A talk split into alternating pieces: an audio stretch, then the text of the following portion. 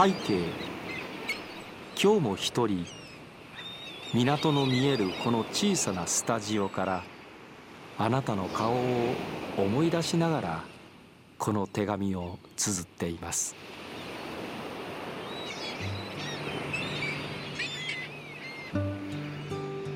大阪市港区。大阪市の西部。大阪湾に臨む東西7.9キロ平方メートルのこの地には今も8万人近くの人々が暮らしています。その昔一級河川淀川が大阪湾に注ぐこの土地は時代を経て大阪の海の玄関となり大阪の発展の歴史を支えてきました。こちら大阪市港区弁天町。郵便番号552今日もこの窓の向こうに広がる大阪湾の潮風に乗せて私たちの街の声をあなたにそっと届けようと思います。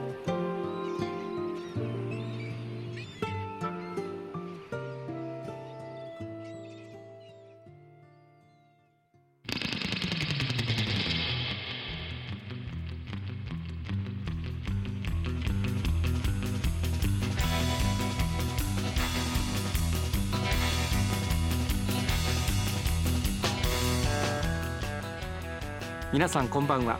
ラジオ大阪の原田俊晴です。この番組こちら港区552ラジオ大阪は大阪市港区弁天一丁目という場所にあるんですがラジオ大阪の所在地いわば地元の町である大阪市港区だけに焦点を当てた番組。番組タイトルも552これは大阪市港区の郵便番号。実は2009年10月から半年間この番組放送しておりました。およそ13年ぶりの復活ということなんです。なぜかと言いますと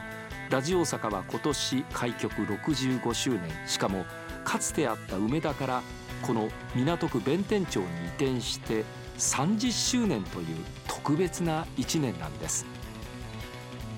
港区の人物企業のキーワードの中から毎週一つテーマを選びまして取材やインタビューからこの街の魅力をじっくりご紹介してまいります。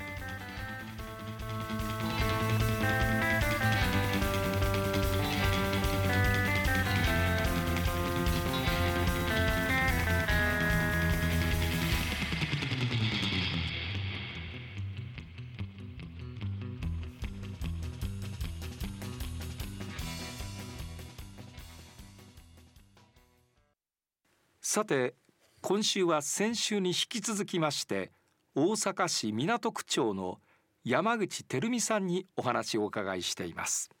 先週は山口さんのずっと経歴をお伺いしました、えー、まあ学校の自営業から学校の先生になって教育委員会そして生野区長から今港区長、はい、港区長になってどれぐらいになられるんですか？もう11か月、もうほぼ1年ということは、まだ1年なっていない、はい、状態なんですか、はい、なるほど、さあ、えー、港区にやってこられました、前が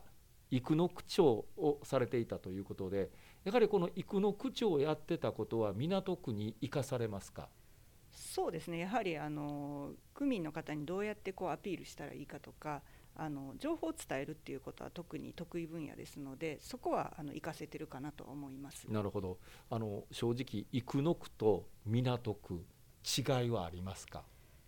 ？2つ大きな違いがあります、ね、どんな違いですか？1つはね防災上の違いです、はい、行くのはあの水辺がありませんので あの川はあるんですけれどもやはりあの南海トラフであったりその津波に備えるという意味での防災意識の高さはあの港区の方が圧倒的に高いというのが1つです。なるほどでもう1点はですねあのこれからの日本はあの基本的に外国の人たちと一緒にあの生活をやっていかないといけないと思うんですね。まあ、そういう意味でいくと生野区はもうあの長い在日の方との歴史もありますし、はい、ベトナムの方がもう3000人ぐらいあのどんどん入ってきてたので、ねええ、多文化共生ということに対しての、まあ、馴染みがすごくある町それに対して港区はまだそこまで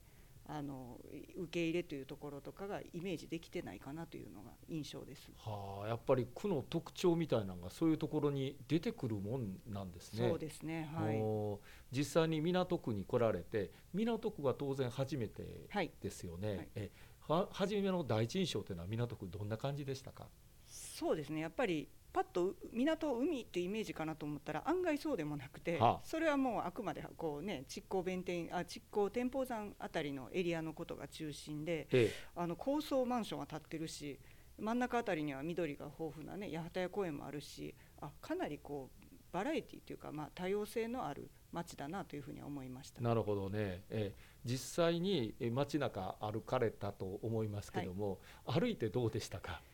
あのねまあ、自転車でまず走りやすい、ね、自転車お好きなんですよね、はいええ、あの圧倒的に自転車での走りやすい街であるし、はい、まあ、そうは言いながらもたまにこう古い長屋とか銭湯とかも残ってたり下町情緒も残っててそういう意味ではとてもあのいい街だなというふうには思います。なるほどね。あの実際、まあ、およそ1年になりますが港区の区民人としてはどんな印象をお持ちですか？あそうですねやっぱりなんかこう自分たちの町をこう大規模な区画整理事業とかでこう作ってきたとかあと台風とかねそういうので壊滅的にあの何度か町がやられてる中でこう立ち上がってきたみたいなタフな印象がありますね。自分たちの町は自分たちでっていうような思いが強いような気がします。区長としてその辺をこれからどんなふうに区民にあるいは大阪市民にアピールしていこうというふうに思っていらっしゃいます？そうですね。やっぱ発信力がね若干弱いなと思ってまして、うん、でまあ、7月昨年の7月にシティプロモーションオープン会議っていうのをやりまして、まあ、海遊館さんとかあの、まあ、ベイタワーさんとかあの例えば富士食品さんというところもあるんですけれども、はいはい、まあ、そういうもうとにかく港区で活動している人たち民間企業をバーッと集めてあのまずどうやって港区万博まで盛り上げるかっていう会議をやったんです。あそういえばラジオ大阪さんも来ていただきました。あとにかくこうつながってみんなで発信するっていうところのプラットフォームみたいなのを作りたいと思ってます。今万博という話が出ましたが、は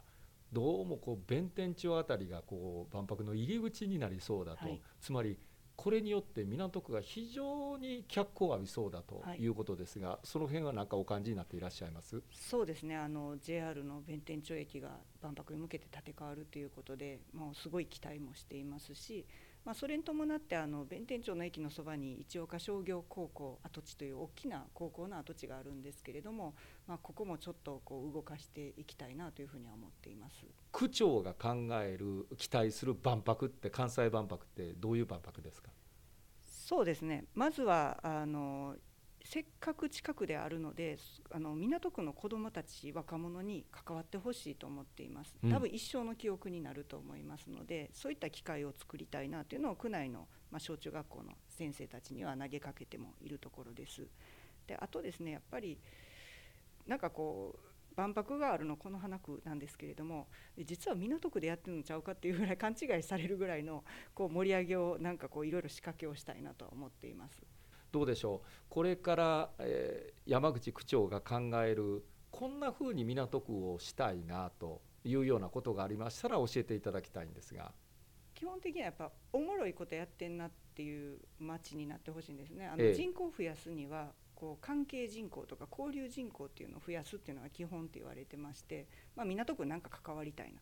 で例えばその一つとして港区に本社があるあの株式会社箱スタさんというところがあるんです。そのコスプレのスタジオの運営だったりイベントの仕掛けをしてる会社さんなんですけどここと協定結びまして、まあ、なんとか万博の時に国際的なコスプレ万博とかできたらすごいなと。そうするとコスプレイヤーの人たちまたそれを見に来る人たちが関わって港区へ場所あるやんとか面白いやんっていうのがこうまあ、あの印象づけられたらなというふうにそれも一つは考えています。なるほどね、えー、あの港区全体のこう取り組みとして将来的になんか港区をこんな感じにしたいなっていうのはありますか？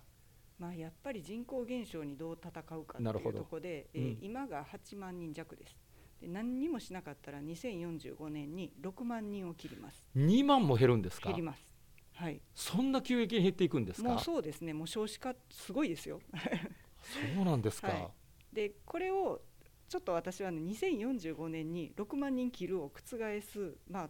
10万人にしませんかキャンペーンみたいなことをこう呼びかけてはいるんですちょっとずつ。はい、でまあそれは2045年までに、まあ、11の地域があの港区にありますのでそれぞれの地域が毎年100人ずつ増やしたらあの結構かなう数字なんで。なるほど、まあ、とにかくその自分ごとにしてほしいんです。あの住みやすい街にする仲間を作るあの港区好きな人増やすのはみんな一人一人ができることが絶対あるからみんなで作っていこうっていうのを今ちょっとあの呼びかけているところです。港区のここが好きってなったら教えてほしいんですが。そうですね。これ言うと怒られるかな余白の多さだと思うんですよ。余白の多さそれはどういうことでしょうか、まあ、例えばまだあのこれから開発できる場所があったりそういう大きなあの学校の跡地があったり、まあ、余白イコール可能性だと思ってるので、うん、もうとにかく余白があるからこそみんなで作っていける。なんかこうそういうところと過去の歴史からいくとこの何回でも作り直してきたそのタフな歴史みたいなところがうまくこう万博に向けてパチンとあったらすごい可能性のある街だなと思ってます。先週に引き続きまして今週も大阪市港区長でいらっしゃいます山口照美さんにお話をお伺いしました。今週はこれからの港区についてお伺いできたのが良かったのかなというふうに思っております。さてラジオ大阪は1993年3月に大阪梅田からここ弁天町に移転をしてまいりました。それから数えること30年が経ったんです。そこで3月21日火曜日秋分の日です。この日朝9時から夕方4時半まで